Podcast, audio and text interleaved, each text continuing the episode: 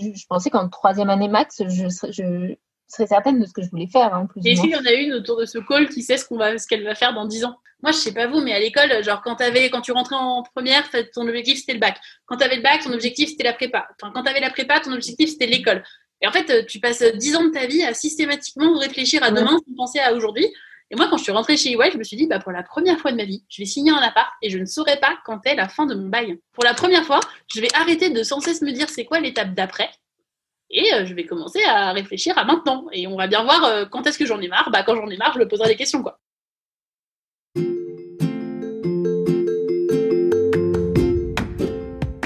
Hello et bienvenue sur Plouf, le podcast qui part à la rencontre de celles et ceux qui se sont lancés dans le grand bain de l'orientation. Aujourd'hui, on se retrouve les pieds dans l'eau avec Solène qui nous expliquera au bord du bassin comment elle a choisi de s'orienter vers l'audit en fin d'études. On parlera justement de formation généraliste, de spécialisation et d'affiner son projet professionnel au fur et à mesure pour pouvoir choisir de façon un peu plus précise la ligne de nage dans laquelle on voudra se positionner plus tard. Bonne écoute Du coup, je vais te présenter rapidement et puis je te laisserai la main. Euh, donc, tu t'es orienté assez rapidement, enfin même très rapidement, tu as fait une école de commerce et tu t'es orienté rapidement vers, euh, vers l'audit. Euh, puisque via des stages, et ça tu t'es rendu compte en fait que tu apprenais énormément grâce à, à ce métier. et donc, c'est pour ça que tu t'es, as choisi comme premier CDI de poursuivre dans l'audit que tu avais découvert via tes stages. pour toi, c'est vraiment dans la continuité de l'école. C'est une, excellente manière d'apprendre et un excellent tremplin vers l'avenir. Donc, voilà pour ma courte présentation et je te laisse euh, enchaîner là-dessus sur euh, quels sont les choix qui t'ont guidé vers l'audit, qu'est-ce qui te plaît aujourd'hui et en quoi ça t'aide aussi vers, euh, où, tu te projettes, en quoi ça t'aide à, prendre des, décisions et à te sentir plus sereine quant à l'avenir. Merci. Donc, en effet, je suis hyper contente d'être avec vous et de faire partie de l'initiative, euh, aujourd'hui. Euh, donc, c'est exactement ce que tu, ce que tu disais, en fait. Euh, ce qui se passe, c'est que en école de commerce, bah, j'avais fait un stage en audit parce que après la première année de césure, enfin en première partie de césure, parce que ça faisait partie des quand on voulait faire plutôt une formation en corporate finance, enfin globalement ni en marketing ni en RH, ça faisait partie un peu des parcours qui étaient conseillés. Euh, et des stages qui étaient assez faciles euh, à obtenir et qui étaient souvent des prérequis pour des seconds stages. Du coup, euh, c'est comme ça que j'avais commencé mon stage de trois mois. Et en fait, à la fin, j'avais trouvé ça très intéressant, mais j'avais pas forcément prévu de, de, revenir. Et ce qui s'est passé, c'est que j'ai fait un second stage, hein, pour le coup, en audit interne dans un grand groupe français, où là, à la fin de mon stage, j'ai trouvé ça passionnant. Et la conclusion, ça a été, bah, nous, on adore ton profil, mais reviens quand tu auras fait trois ans de cabinet en fait, je me suis aussi rendu compte pendant ce stage-là que toute la valeur ajoutée que j'avais pu avoir pendant mon stage, c'était vraiment directement ce que j'avais appris de mes trois mois de stage avant en audit. Donc, euh, du coup, ça a un peu orienté, euh, ça un peu orienté mes choix. Et euh, l'idée, c'est que toute la question que les jeunes diplômés, enfin les futurs jeunes diplômés peuvent se poser maintenant, enfin les, étudiants en dernières années, c'est qu'est-ce que qu'est-ce que je veux faire maintenant à la sortie de l'école? Moi, mon choix, ça a été de dire, bah, je vais continuer d'apprendre pendant trois ans, et puis je me poserai la question plus tard, en fait. Donc euh, c'est comme ça que je me suis mis, euh, enfin que je suis partie en audit. Surtout que c'est assez facile en fait, parce que quand tu as fait un stage en audit, bah, es assez, euh, et que ça s'est bien passé, tu es assez facilement recruté derrière. ça fait partie des secteurs où il y a encore du recrutement quand même assez important. Là, même en période de Covid, ça continue de recruter. Ça fait partie des secteurs où, en fait, c'est un peu la continuité de l'école. C'est exactement ça. C'est-à-dire que c'est la même structure.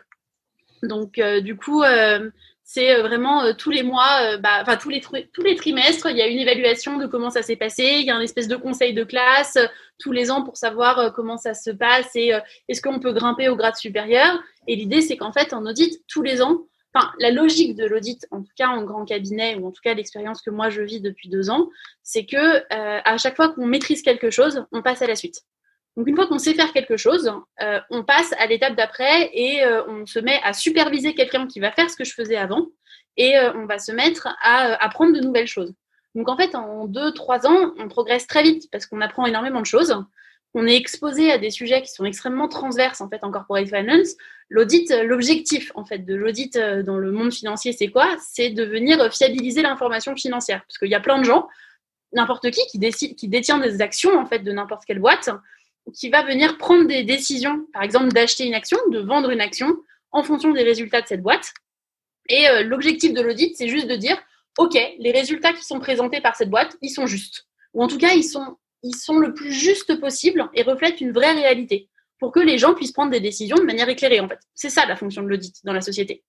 Donc, euh, l'objectif, du coup, pour répondre à cet objectif, en fait, on est exposé très vite en tant qu'auditeur à l'intégralité d'une structure d'une boîte. Donc, euh, on a des, quand on travaille en audit, on a tout type de clients, dans tout type de secteur, de toute taille. Donc, euh, moi, j'ai des clients qui font 20 millions de chiffre d'affaires à des groupes qui en font 30 milliards. J'ai vraiment les, deux, les deux extrêmes. Moi, je suis dans tous les secteurs. Donc, j'ai de la pharma, du média, du retail, euh, de l'IT, enfin vraiment euh, tout type de clients dans tout type de secteur. Et donc en fait, c'est super intéressant parce que à chaque fois qu'on est sur un dossier, on apprend. Donc on apprend déjà des procédures d'audit qui permettent de bien comprendre les états financiers, de savoir lire des états financiers. Et ensuite, on apprend euh, bah, plein de choses sur le secteur. Là, je sors d'une réunion où j'ai eu une heure de discussion sur l'avenir de certains médicaments dans l'oncologie, par exemple bon bah euh, c'est pas du tout mon métier, je fais pas du tout de la pharma, n'empêche que je suis exposée à des problématiques extrêmement opérationnelles tout au long de mon métier. Donc faut pas croire que l'audit c'est euh, je fais du data crunching de chiffres, c'est faux. On en fait un peu, c'est certain, euh, parce que en fait c'est la clé de lecture qu'on a de l'entreprise, c'est par les chiffres. Mais mon métier c'est pas de faire du de pointage de chiffres au quotidien. Bien sûr, hein, c'est une partie de mon métier, mais c'est pas tout mon métier, absolument pas. Oui, effectivement, tu nous disais, donc à chaque fois, tu as le sentiment d'apprendre et puis tu passes à l'étape supérieure. Donc concrètement, ça se réalise comment le, ce passage à l'étape supérieure dans ton...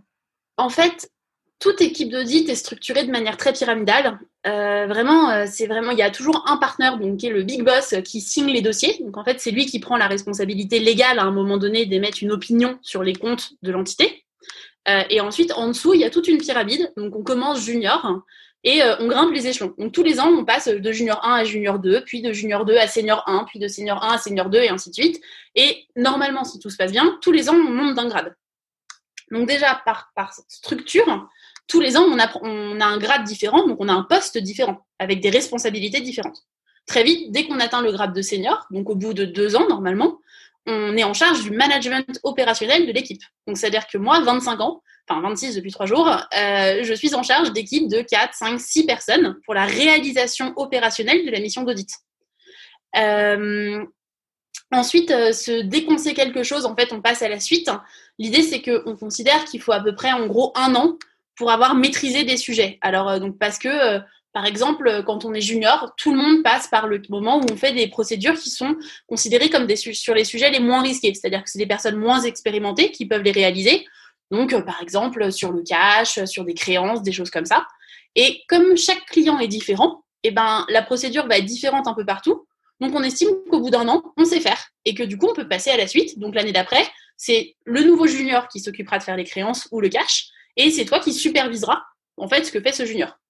Alors, encore une fois, il y a une vraie, enfin, il y a une vraie différence par mission. Donc, c'est un peu difficile de donner des généralités parce que chaque mission est structurée différemment et il y a des des thèmes qui vont être extrêmement sensibles chez certains clients et qui vont pas l'être du tout sur d'autres. Donc euh, c'est on peut pas dire que euh, le cash sera fait euh, systématiquement par des juniors, c'est pas vrai. Il y a des, vraiment des sujets où c'est très compliqué, mais l'idée c'est que de manière générale, il y a quand même une structure de mission qui est commune à tous. Et ça, cette vision, euh, du coup, on a déjà un peu échangé au préalable. Donc, moi aussi, je commençais à l'avoir, cette vision de, en fait, quand on fait de l'audit, on fait aussi du management, on découvre euh, toute une diversité de secteurs, etc. Toi, est-ce que tu l'avais déjà en entrant en école? Euh, Comment ça t'est venu aussi cette envie de faire de l'audit? Parce que c'est pas forcément le, secteur le plus, disons, populaire, par exemple, en, école de commerce. Non, alors en effet, en école de commerce, souvent les gens font un stage et ensuite considèrent que ça leur sert de tremplin pour faire autre chose.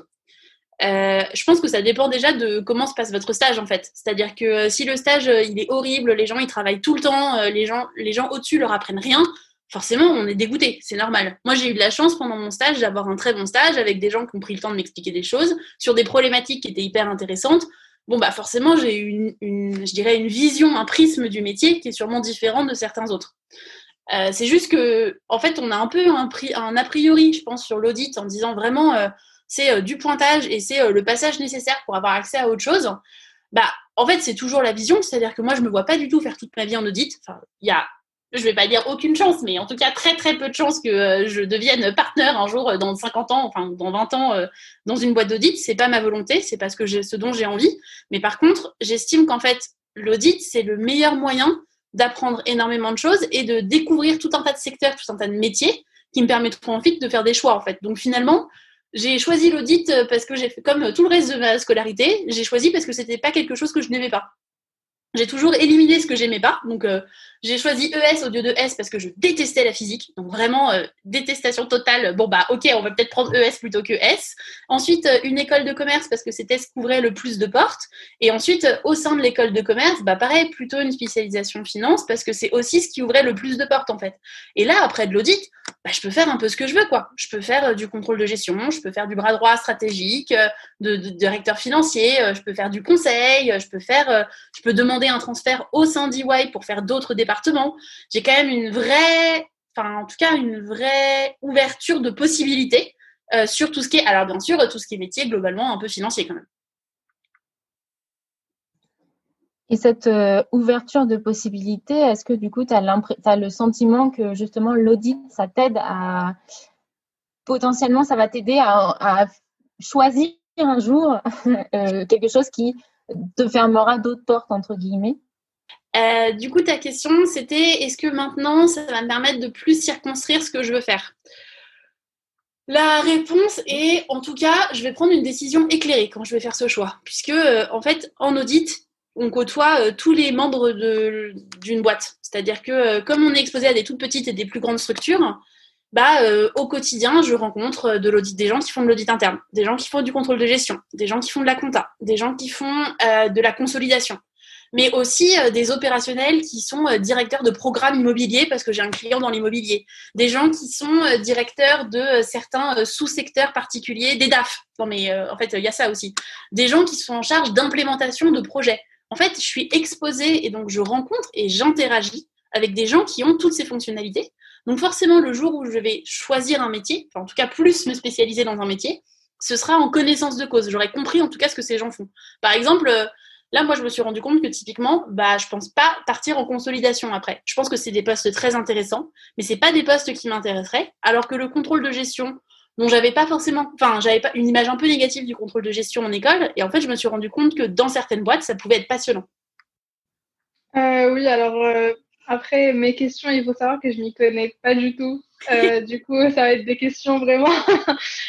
du coup, je voulais déjà savoir juste ça consiste en quoi concrètement, parce que vous, euh, vous, avez dit que que c'était pas que du pointage, c'était pas que des chiffres, etc. Donc, je voulais savoir en quoi ça consiste un peu vos, vos missions au, au sein d'une entreprise. Oui, voilà, au quotidien. Ok. Ben, donc l'objectif, c'est ce que je disais tout à l'heure, c'est de fiabiliser l'information financière. Donc demain, si, euh, je sais pas, n'importe quelle boîte, mais n'importe quelle boîte du CAC 40 publie des comptes, on va fiabiliser l'information qui est dedans. Donc, comment est-ce qu'on fiabilise, on fiabilise une information financière? Il y a deux manières. Déjà, il faut la comprendre. Donc, pour comprendre l'information financière, en fait, on essaye de comprendre ce qui s'est passé de manière opérationnelle et on essaye de comprendre comment sont construits les états financiers. Typiquement, le chiffre d'affaires de Sanofi en pharmacie ne sera jamais la même chose que le chiffre d'affaires de Publicis dans les médias ou que le chiffre d'affaires de Kaufman dans l'immobilier forcément, pour comprendre en fait les états financiers et ce qu'il y a derrière des chiffres, il faut d'abord comprendre ce qui se passe et comment, on en arrive à ces chiffres? Donc en fait, en audit, il y a deux parties. Il y a une partie, ce qu'on appelle les intérims, où en gros, on comprend comment ça fonctionne. Donc euh, à ce moment-là d'année, c'est euh, quatre mois entre septembre et décembre, où mon seul objectif, c'est de poser des questions de comment ça fonctionne. Donc c'est des entretiens avec euh, toutes les personnes parties prenantes dans la boîte, typiquement avec les directeurs financiers, mais aussi avec je sais pas, dans la pharma, euh, la responsable des marchés pharmaceutiques pour comprendre, euh, OK, comment est-ce qu'on définit un prix de vente, euh, comment est-ce qu'on signe des contrats, comment est-ce qu'on valide une prestation, des choses comme ça. Et ensuite, comment est-ce que tout ça va se traduire dans les états financiers? En fait, un chiffre dans la compta, ça ne provient pas de nulle part, ça provient de tout un process qu'il faut comprendre. Une fois qu'on a compris comment ça fonctionnait, on peut, on peut faire ce qu'on appelle plus la partie audit d'un point de vue financier, c'est-à-dire qu'on va regarder, OK, à l'instant T de la clôture, vous dites que vous avez tant de chiffre d'affaires. Je comprends comment ça se génère. Maintenant, je vais m'assurer que si vous dites qu'il y en a 100, c'est vraiment 100. Donc, euh, comment tu fais ça? Tu fais ça par discussion pour dire ok du coup parce que en fait c'est un peu plus technique que ça. Donc il y a plusieurs flux. On veut bien comprendre comment ça fonctionne. Et qu'est-ce qu'il y a derrière un chiffre?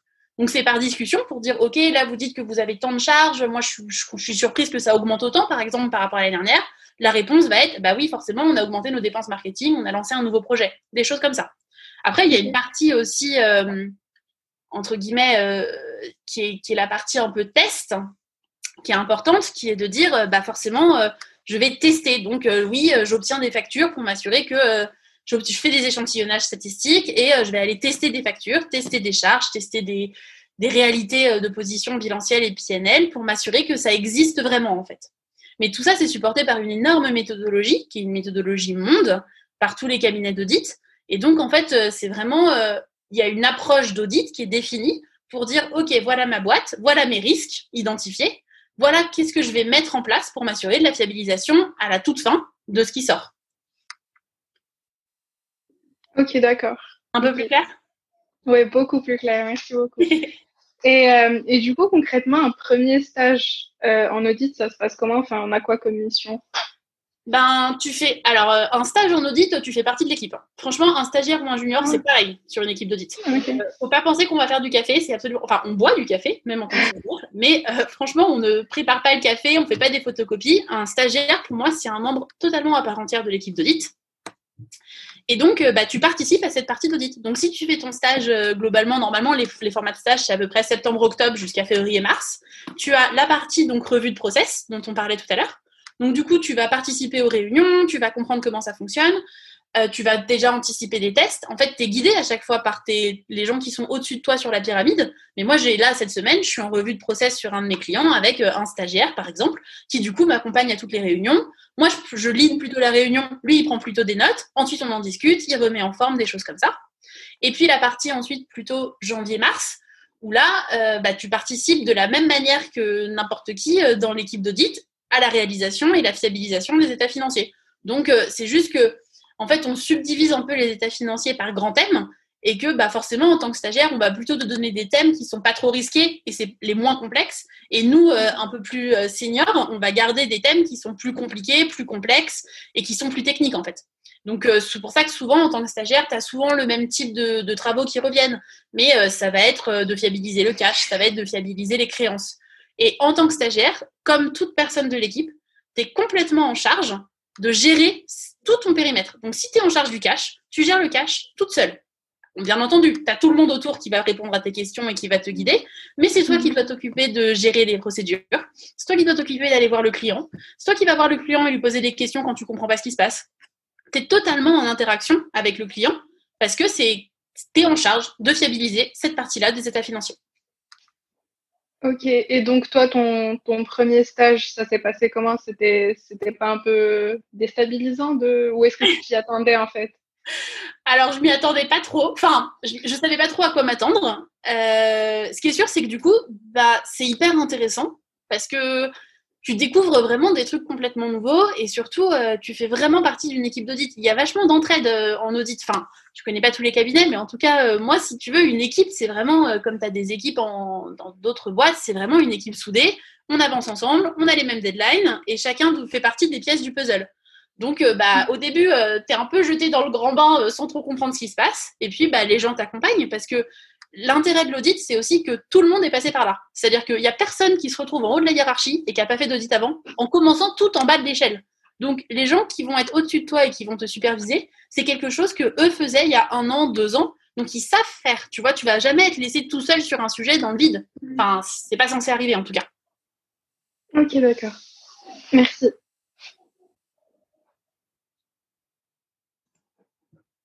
Est-ce que vous avez d'autres questions, les filles? Moi, j'en ai sinon, mais qu'est-ce qui fait euh, malgré tout que c'est un, poste, enfin un métier dans lequel tu te projettes pas forcément euh, toute ta carrière? Est-ce que c'est juste parce que maintenant euh, c'est rare de se projeter toute sa vie au même endroit, mais ou est-ce qu'il y a des raisons plus concrètes qui font que tu ne dois pas rester forcément à d'éternam ah non, il y a forcément des raisons concrètes, euh, très opérationnelles. C'est-à-dire que euh, c'est très bien. Enfin, moi, j'aime beaucoup ce que je fais. Objectivement, j'aime beaucoup mon métier. Je trouve ça très intéressant. J'aime beaucoup ce que je fais. Mais euh, comme tout métier, il y a des plus et des moins. Et en audit, il y a un gros moins. Et le gros moins, c'est qu'on travaille beaucoup. on travaille beaucoup parce que on est confronté au fait que, en fait, on est, on est dans un métier de service envers nos clients et qu'en fait, à la fin du jour, bah, c'est eux qui ont la timeline. C'est eux qui disent, OK, il faut que ce soit fait pour telle date. Donc on a le, je veux dire, on a le process légal qui fait qu'il faut qu'on se prononce dans les six mois après la clôture, mais on a surtout euh, quand euh, un groupe décide qu'il va publier le 8 février, bah faut avoir fini pour le 8 février. Donc en fait, euh, on travaille beaucoup aussi parce que c'est un modèle qui est fait pour que les gens travaillent beaucoup et apprennent beaucoup. Enfin, on, on capitalise sur de l'humain en fait. Mais du coup, oui, euh, objectivement, on travaille beaucoup. Euh, une semaine normale, c'est plutôt 45-50 heures que 35. Euh, et en période vraiment compliquée, en janvier-février, alors c'est pas le cas quand on est stagiaire, mais moi, à mon grade aujourd'hui en tant que senior 2, je peux faire ouais 60 heures ou plus sur certaines semaines. Après, on a aussi la contrepartie, parce que c'est comme tout, il y a des plus et des moins. Dans les plus qui vont avec, on a le fait déjà qu'on est quand même bien rémunéré. Euh, et pas forcément quand on rentre euh, directement la toute première année, mais on prend des très grosses augmentations de salaire tous les ans. Donc euh, là, malgré le Covid, on prend des augmentations de salaire autour de entre 8, 10, 12, 15% C'est quand même énorme annuellement. L'autre point qu'il faut avoir en tête, c'est aussi que on est très flexible dans notre travail. Donc en fait, on a à la fois des grosses deadlines, mais en tant qu'individu, alors pareil, pas quand on est stagiaire, puisqu'on n'est pas autonome, vu qu'on ne sait pas encore comment on doit faire les choses et qu'on doit être accompagné. Mais dès qu'on est euh, junior 2, senior, en fait, euh, le télétravail, euh, ça existait chez EY bien avant le Covid. Enfin, on était assez autonome dans nos missions. Donc, en fait, on doit, on doit délivrer. C'est-à-dire que si la deadline, c'est le 8, bah, on délivre le 8. Mais comment on s'organise du 1er au 8 pour faire notre travail, bah, c'est comme on veut. On est très flexible dans la réalisation de nos tâches aussi. Et donc, y a, ça, c'est un, vrai plus. Enfin, moi, ça fait partie des plus dans mon métier où je pense que j'aurais du mal à trouver demain un métier où j'ai pas cette vraie liberté d'action dans ce que je veux faire. J'organise mes priorités comme je veux dans ma journée. L'autre élément aussi, et c'est un, autre élément que j'aime beaucoup, c'est que euh, je suis vraiment en charge de mes équipes et de mes clients. Donc, euh, en tant que senior, bah, si le call, je veux le mettre à 15h mardi et que mon client il est dispo, bah, j'ai de compte à rendre à personne. Le call, il est 15h mardi. Et, euh, et c'est vraiment, ça fait partie des choses que je décide et qui, je m'organise et j'organise la mission comme je veux pour que euh, à la fin on délivre en fait. C'est ça, c'est au rôle de senior. Donc quand on a fait déjà deux ans ou un stage et un an, puisque quand on a fait un stage et que ça s'est bien passé, on peut rentrer directement junior 2. Moi, c'est ce que j'ai fait. Du coup, là, je, ça fait deux ans que je suis chez, dans ma boîte, mais euh, en fait, je suis déjà senior 2 et donc je supervise la réalisation opérationnelle de mes jobs. Après, euh, j'ai des gens au-dessus de moi hein, qui m'accompagnent typiquement sur des sujets techniques. Bah, je suis pas toute seule, forcément. Carrément. Et cette, euh, quel conseil tu pourrais donner justement à quelqu'un qui, euh, en études, enfin, qui se cherche un peu et qui hésite, enfin, qui sait pas forcément est-ce que l'audit ça pourrait me plaire, est-ce que ça pourrait pas me plaire, est-ce que ce métier est fait pour moi? Comment justement, voilà, par exemple, euh, comment, enfin, quelle est la, où situer la balance, savoir est-ce qu'il y a plus de points positifs que négatifs, comment faire mes choix, voilà, comment toi tu t'es je pense que ça fait partie de ces métiers où, mais comme en fait, euh, je pense quasiment tous les métiers, où euh, si on les expérimente pas, on ne sait pas vraiment ce que c'est en fait. Euh, ça fait partie de toutes ces fonctions support où on pense qu'on sait, mais en fait on ne sait pas. Enfin, et même moi, hein, je découvre des facettes de mon métier régulièrement sur certains trucs. mais donc, et je pense aussi le fait de côtoyer par exemple des fonctions support dans d'autres boîtes, je me rends compte que le contrôle de gestion, ça n'a rien à voir avec l'image que j'en avais avant de côtoyer ces personnes. Donc je pense que vraiment, si on veut essayer l'audit, le meilleur moyen, c'est vraiment de faire un stage. Les recrutements de stagiaires, c'est super facile en audit. On, en a vraiment besoin tout le temps. On a 200, euh, 300 stagiaires qui arrivent chaque année. Hein. Donc euh, vraiment, euh, ça fait partie des métiers où c'est facile de faire un stage et où, en tant que stagiaire, on est vraiment impliqué dans l'équipe. On n'est pas juste un stagiaire qui observe. Hein. c'est vraiment un membre de l'équipe à part entière. Donc c'est un très bon moyen d'essayer ça. Après, euh, je pense que si on veut faire de l'audit, il y a des. Je peux aussi peut-être vous donner les un peu les compétences ou les, hum, je dirais les qualités qui sont utiles. Donc, euh, je pense que une des qualités de l'audit, enfin une des qualités qu'il faut avoir en audit, c'est un peu l'agilité. Genre euh, très vite, on jongle entre une ou deux missions en même temps, un ou deux seniors en même temps, un, deux, trois, quatre, cinq boss en même temps, avec des interlocuteurs différents, avec des mémos différents, avec des clients différents faut être assez agile d'esprit quand même. C'est-à-dire qu'il faut être assez flexible dans sa tête et il faut savoir gérer des priorités, mais il faut être capable de gérer plusieurs sujets en même temps. L'autre qualité qui est quand même très importante, c'est qu'il faut être curieux. En fait, euh, moi, mon métier, euh, à chaque fois qu'on on identifie des anomalies, c'est parce qu'on s'est posé les bonnes questions. Donc, euh, en audit, tu peux poser toutes les questions que tu veux. Alors, vraiment, moi, tous mes juniors qui me posent une question auront une réponse, parce que toutes les questions, c'est la preuve que on s'interroge et donc on est curieux sur ce qui se passe. Et c'est cette curiosité qui fait qu'on va commencer à détecter potentiellement des anomalies et se rendre compte d'une erreur, par exemple. Parce qu'on s'est posé en se disant, bah, tiens, ça c'est bizarre, ça me surprend. Donc après, ça ne veut pas dire qu'à chaque fois qu'on se pose cette question, il y a un problème, hein. mais en tout cas, on va se poser la question. Je pense que la dernière qualité qu'il faut avoir, ou en tout cas qu'il faut aimer avoir, c'est quand même euh, la rigueur et le, le fait d'aimer le travail bien fait, d'aimer vraiment euh, des choses qui soient carrées, des choses qui soient euh, propres, des choses qui soient rigoureuses, parce que, in fine, on est quand même en train d'émettre une opinion légale et engageante sur un dossier.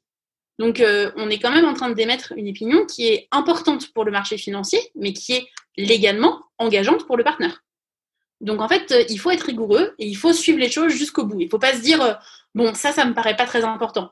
Ok, peut-être que toi, jeune stagiaire, ça ne te paraît pas très important, mais en fait, ce que tu n'as peut-être pas encore compris tout à fait, les implications de ça. Et donc, si toi, tu te dis, bon, bah, ça, c'est pas grave, en fait, tu peux te rendre compte ensuite que finalement, c'était extrêmement important. Donc, euh, ça fait partie des, qualités, je pense, qu'il faut avoir, ou en tout cas des, des mindsets qu'il faut avoir.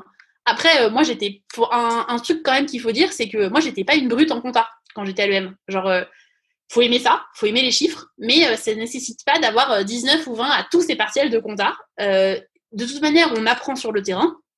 Et recrutement stagiaire ou CDI, de toute manière, les, cabinets, ils vont préférer prendre des gens d'école de commerce qui ont une tête bien faite, qui savent vite apprendre et qui vont avoir cette ouverture d'esprit et cette curiosité, parce que c'est ce que finalement nos parcours nous font avoir, plutôt que quelqu'un qui a fait une formation purement comptable. Parce qu'en fait, euh, on n'est pas des comptables.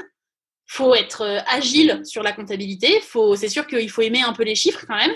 Mais euh, moi, j'ai toujours des moments où je me pose la question sur euh, mince, est-ce que ça c'est un délit ou un crédit? Ça m'arrive pas tous les jours, mais ça m'arrive. Ou euh, je me dis attends, là, faut que je repose toutes les étapes une par une parce que j'ai peut-être un doute. Donc c'est important d'être d'aimer ça, mais c'est pas nécessaire d'être brillantissime parce que c'est pas ça fait partie de mon métier, mais c'est pas que mon métier, la compta. c'est vrai que c'est pas du tout l'image qu'on en a. Du coup, bon bah ça donne de nouvelles perspectives.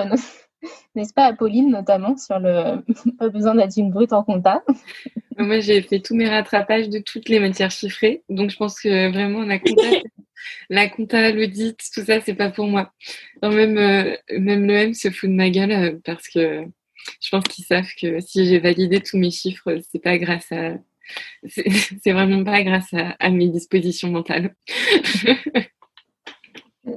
Mais du coup, moi, j'avais une question euh, plus sur euh, comment tu évalues les qualités dont tu as parlé en... enfin, quand tu essayes de rentrer en audit? Parce que j'ai vraiment aucune idée pour le coup de comment ça se passe et en termes d'entretien de... ou autre. Et comment tu arrives à évaluer euh, ouais, si quelqu'un est curieux, si quelqu'un est super rigoureux ou pas?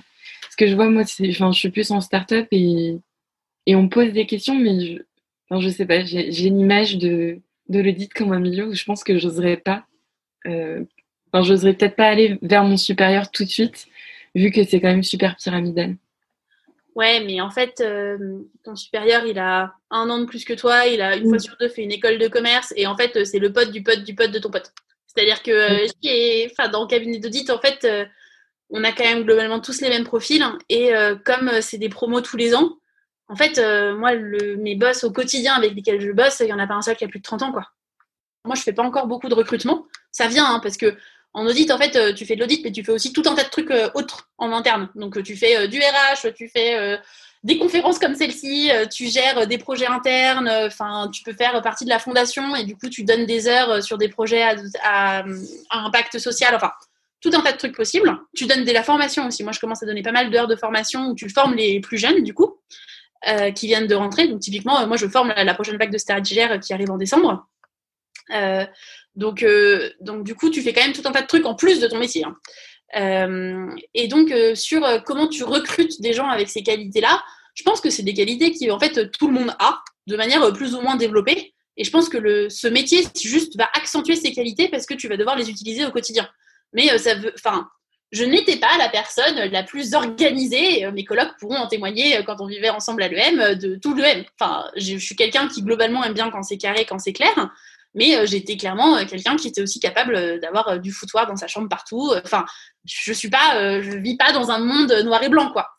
c'est juste que c'est des, faut quand même être un minimum rigoureux et surtout faut faut pas que ça faut pas être rebuté par le fait de devoir devenir un peu rigoureux si on l'est pas à l'origine. OK. Mais du coup, dans le même, dans le même sens euh, que la question d'Apolline, du coup, euh, pour recruter un stagiaire, il faut, il faut avoir quoi exactement comme profil, comme CV, etc. Bah, alors, euh, si tu fais une école de commerce, enfin, je pense que la majorité de nos stagiaires viennent d'écoles de commerce, mais on a aussi des stagiaires qui viennent de Dauphine, qui est une grosse filière de recrutement, et aussi des, des de fac sur des masters CCA, par exemple, des choses comme ça. Puis on a des profils un peu, un peu improbables sur certains stagiaires, voilà, un ENS philo là dernièrement. Bon bref, très bien, mais c'est pas la norme. Hein. Mais en fait, euh, il faut juste démontrer. Je pense que vraiment, si on doit passer un entretien en audit et qu'on veut se faire recruter, il faut démontrer qu'on est curieux et qu'on veut bien faire. Et c'est tout, en fait. Et alors, il faut, il faut démontrer que euh, on est quand même capable de comprendre ce que c'est que l'audit et on est capable de comprendre cette finalité là dont je vous parlais de, euh, on veut donner une opinion pour que l'information financière soit la plus fiable possible. mais, mais donner ce genre de, enfin, dans cet objectif-là, en fait, on forme nos stagiaires. C'est-à-dire que quand tu rentres chez, dans n'importe quel cabinet, tu, euh, tu commences par, euh, quand tu es stagiaire, une ou deux semaines de formation, tu en remets une couche, euh, enfin si tu rentres en septembre, en général, tu as une semaine de formation en septembre, tu fais toutes tes missions où en fait, tu apprends sur le terrain. L'audit, c'est un métier où tu apprends sur le terrain. C'est bien pour ça que tu apprends autant d'ailleurs. C'est que tu passes ton temps à faire des choses que tu sais pas faire. Du coup, bah, faut que les gens d'au-dessus t'expliquent. Du coup, tu le fais. Du coup, tu te rends compte que tu n'as pas fait ça parfaitement. Donc, la personne te réexplique pourquoi tu n'as pas réussi. Tu finis par le faire bien. Puis la fois d'après, bah, t'en fais un petit bout un peu plus, mieux tout seul. Et puis tu as encore des questions parce que bah, c'est un cas différent, parce que c'est un domaine différent, parce qu'il y a une spécificité. Et puis bah, en fait, à force, tu apprends, tu apprends. Et c'est vraiment sur le terrain et au quotidien et au contact des gens, au-dessus et à côté de toi, que tu apprends en fait. Donc, et euh, du coup, euh, Ouais, pardon. Euh, du coup, euh, une compétence importante, ce serait aussi de, de, savoir, de pouvoir travailler en équipe ou est-ce que même s'il y a une équipe euh, soudée, chacun travaille de son côté? Alors, c'est un peu un paradoxe. il faut savoir travailler en équipe parce que, parce que tu, en fait, c'est vraiment une équipe d'audit qui intervient. Donc, c'est, et vis-à-vis du client, d'ailleurs, on est une équipe d'audit qui intervient. Et donc, bah, assez rapidement, ils se rendent compte de la seniorité, de la, de l'historicité sur le dossier des gens. Mais c'est une équipe d'audit et c'est euh, bah, une équipe d'audit qui débarque. Euh, le, il faut donc savoir travailler en équipe parce qu'en fait, tu passes ton temps, enfin, je veux dire, concrètement, ça se passe comment? Bon, avant le Covid, tu passais ton temps dans une salle chez un client où euh, tu posais des questions tout le temps à ton client et tu étais tous les, je sais pas, une équipe d'audit, c'est 3, 4, 5, 10 personnes, mais une équipe moyenne, je dirais que c'est 3-4 personnes au quotidien, puis en général un manager, un partenaire qui débarque 2-3 jours dans la semaine, enfin peut-être 2-3 fois dans la semaine. Et donc, euh, bah, au quotidien, tu es 3-4 et donc, euh, bah, tu avances ensemble. Et en général, le senior, il s'assure juste que tout le monde avance bien au bon rythme. Donc, en fait, il faut, ah, faut aimer ce côté équipe et c'est sûr que tu travailles en équipe. Après, c'est ce que je disais. Chaque personne est responsable de son périmètre. Et donc, c'est toi ta responsabilité que ça se passe, que ça avance, que quand tu as des questions, tu les poses, que quand il y a des interrogations, des trucs qui te paraissent pas clairs, tu le montes au-dessus en disant là, je suis pas capable de savoir si c'est bon ou pas, on regarde ensemble. Mais donc, tu as, sans cesse des interactions, en fait, avec ton équipe, avec les gens au-dessus de toi, avec euh, le client.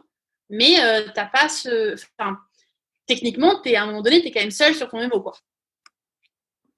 Ok, donc, euh, ok, donc ça, c'est les interactions un peu avec l'équipe. Et ça se passe comment avec le client Concrètement, est-ce qu'il y a une, relation de coopération? Ou est-ce que c'est plus compliqué? je sais qu'on a l'image de, des auditeurs qui débarquent tous en costard, euh, qui, passent, qui parlent à personne euh, et, qui, euh, qui en fait débarquent et demandent 250 factures du jour au lendemain. Bon, ça c'est un peu un mythe, hein. parce que en fait, en pratique, ton client, il, bah, tu discutes avec lui de ce qui est faisable ou pas. Et alors, en fonction de la taille de ton client, tu as une relation plus ou moins proche. Mais globalement, ça se passe très bien avec tous tes clients parce que ton client a besoin de toi, en fait. Enfin, tu veux, à un moment donné, légalement, il faut que tu émettes ton opinion. Donc, à un moment donné, il faut bien que ça sorte. Donc, euh, et ton client a besoin de ton opinion. Donc, c'est vraiment un travail de coopération parce que c'est du donnant-donnant, quoi. Là où, euh, là où tu peux avoir des, parfois des conflits ou des sujets qui sont compliqués, c'est quand bah, les, les, deadlines sont très courtes et que du coup, toi, tu es staffé une semaine, donc ça veut dire que tu es affecté à ce client pendant une semaine et que bah, ton client, en fait, il n'avait pas trop intégré que tu arrivais, il s'était pas trop rendu compte que tu débarquais. Et donc, en fait, bah, tu commences plutôt lundi, mardi, il n'est pas très prêt, donc il n'a pas trop d'éléments à te donner. Et donc, bah, toi, la semaine d'après, euh, tu n'es plus censé bosser sur ce client, mais lui, il a trois jours de retard, bah, tu gères en parallèle. Mais euh, non, non, il y a une relation de coopération avec tous mes. Enfin, j'ai aucun client où j'ai pas une relation de coopération et de, et de confiance. Et même euh, là, quand je commence à bien les connaître, tu vois, ça m'arrive de tutoyer, mais enfin, on arrive à se tutoyer avec des clients. Et c'est vraiment une relation de, confiance parce que on n'est pas là pour vérifier qu'ils ont bien ou mal fait, on est juste là pour s'assurer qu'il n'y a pas d'erreur en fait. Et l'erreur, elle est humaine dans tous les modèles. Donc euh, vraiment, euh, et ils sont aussi là, eux, pour entendre nos recommandations et pour s'améliorer. Toute la partie du début sur euh, les process, bah, on met aussi, on pointe aussi du doigt de nos analyses des éléments qui peuvent être améliorés chez eux. Et la majorité de mes clients, ils sont preneurs de ces améliorations et de se dire, OK, ça, on peut faire mieux, bah, très bien, on va le mettre en place. Dans la limite de ce qui est possible, dans le contexte, dans l'équipe, enfin, dans la limite des contraintes opérationnelles. Quoi. Et de toute façon, c'est le client qui fait appel à vos services ou est-ce que des fois vous êtes euh, assigné? Euh, Alors c'est un peu particulier. En fait, euh, c'est légal. C'est-à-dire qu'à partir de certains seuils, donc de chiffre d'affaires, de nombre de personnes, ou si tu es la filiale d'un groupe, tu as différents critères. Mm-hmm. Mais globalement, en fait, à un moment donné, ça se fait si tu dois avoir ou pas besoin d'un auditeur. Après, euh, la question, c'est lequel tu choisis. Puisque, donc, en fait, euh, le dit, il y, a, quatre grands cabinets, en tout cas en France. Il y en a euh, mhm. deux, trois autres qui sont assez importants aussi. Et, donc, bah, après, tu choisis, ton, tu choisis, en fait, tu mets un appel d'offres, tout simplement, et toi, en tant qu'auditeur, tu réponds à un appel d'offres pour rentrer sur un dossier.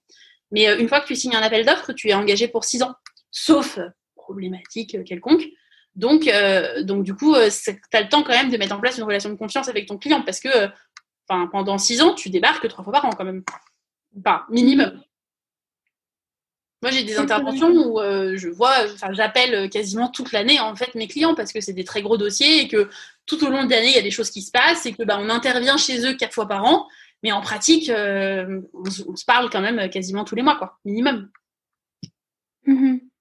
Et il y a eu quoi comme, euh, enfin, je sais pas si vous en avez rencontré, mais dans votre cas, est-ce qu'il y a eu de, gros soucis euh, avec des clients.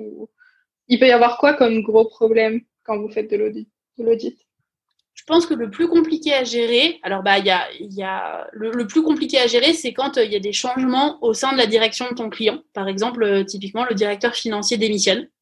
Et toi, du coup, bah, tu dois quand même te prononcer sur les comptes, mais euh, il n'y a plus vraiment d'interlocuteur en face pour t'aider et pour te dire, pour répondre à tes questions.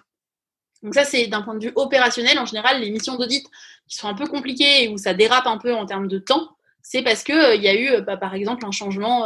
Enfin, je veux dire, le DAF démissionne, c'est son droit. Mais bon, euh, du coup, le temps que quelqu'un d'autre soit recruté, en fonction de quand est-ce que ça s'est passé dans l'année, ça peut compliquer des clôtures quand même. Après, bah, comme tu dois fiabiliser l'information financière, euh, tu, à un moment donné, tu regardes quand même tout ce qui va être sujet de fraude. En pratique, moi, j'ai jamais rencontré de fraude sur aucun de mes clients parce que euh, c'est, euh, enfin, la majorité des gens, c'est pas des grands méchants, quoi. Genre, c'est des gens qui veulent honnêtement faire leur boulot et il n'y a pas de, enfin, c'est encore une fois, c'est vraiment, on n'est pas là pour, enfin, je veux dire encore une fois, on doit émettre un avis, on doit fiabiliser ce qui se passe, donc euh, on regarde ce genre de choses, mais en pratique, c'est rarissime que les auditeurs découvrent une fraude. Ça arrive, hein, mais c'est rare. Je, vais peut-être juste euh, vous interrompre, je vois l'heure qui tourne, la demi-heure, disons, qui a été euh, un peu dépassée. merci beaucoup, en tout cas, Solène. Est-ce que pour conclure, tu as une dernière chose à nous partager sur voilà, pour prendre un peu de recul sur ton parcours, pour éventuellement aider les gens qui se cherchent encore. Et puis, euh, et encore merci euh, pour tout, ce que tu as partagé sur ton métier, sur ton, sur ton expérience. Bah, moi, si j'ai un conseil à donner à, aux gens qui se poseraient des questions, c'est que, euh, en fait, il n'y a jamais de bonne réponse. Enfin, vous allez, vous allez jamais trouver le métier que vous ferez toute votre vie sans vous poser aucune question. Je pense que le meilleur moyen de, de comprendre et, et je pense qu'il y a aussi énormément d'a priori sur des métiers, dont le mien, mais dont plein d'autres. Et j'étais la première à en avoir quand j'étais à l'école. Et donc, euh, il faut rencontrer des gens pour s'assurer que ce qu'on pense du métier, c'est vraiment ce que c'est. Typiquement, et l'autre point de vue, c'est quand même que les métiers sont différents partout. C'est-à-dire que Peut-être que dans 15 jours, Aor Millennial aura un autre auditeur qui n'aura pas du tout le même discours que moi. Bon, j'espère pas quand même. Mais l'idée, c'est que en fait, chaque expérience de chacun est différente en fonction des gens qui sont autour, en fonction, moi, dans mon métier, des clients sur lesquels on travaille, enfin, en fonction de plein de choses. Donc, il faut vraiment bien se renseigner, il faut vraiment échanger avec des gens et donc euh, bien être sûr que quand on prend une décision, on la prend, euh, je dirais, avec un avis le plus éclairé possible et puis l'autre chose, c'est qu'en fait, euh, vous allez passer, enfin, on va passer euh, notre vie à apprendre et à se poser des questions sur qu'est-ce qu'on fait demain. Donc, euh, je mm. connais personne, de, même de l'âge de nos parents, qui se pose toujours pas, ces, enfin, qui à un moment donné, ne continue pas de se poser ces questions-là. Donc, je pense qu'il n'y a pas de bonne réponse. Il n'y a pas de se dire, OK, si je fais de l'audit maintenant, ça va conditionner les 50 ans de ma carrière. Non, c'est faux. En fait, ça va peut-être conditionner les trois prochaines années parce que ça, en général, c'est le temps qu'on passe en audit. Ça va peut-être, en fait, ça va peut-être être une révélation et ça va peut-être conditionner les 50 prochaines. Mais la majorité du temps, c'est euh, tous les ans, bah, on réassesse où on en est et on voit ce qu'on en fait en fait. Merci beaucoup. Franchement, c'est hyper riche. Franchement, moi, je me pose toujours des questions. Enfin, je vais faire quelque chose après l'audit, je ferai pas ça toute ma vie, mais j'ai pas encore décidé quoi, quoi. Et j'ai arrêté de me stresser parce que je savais pas.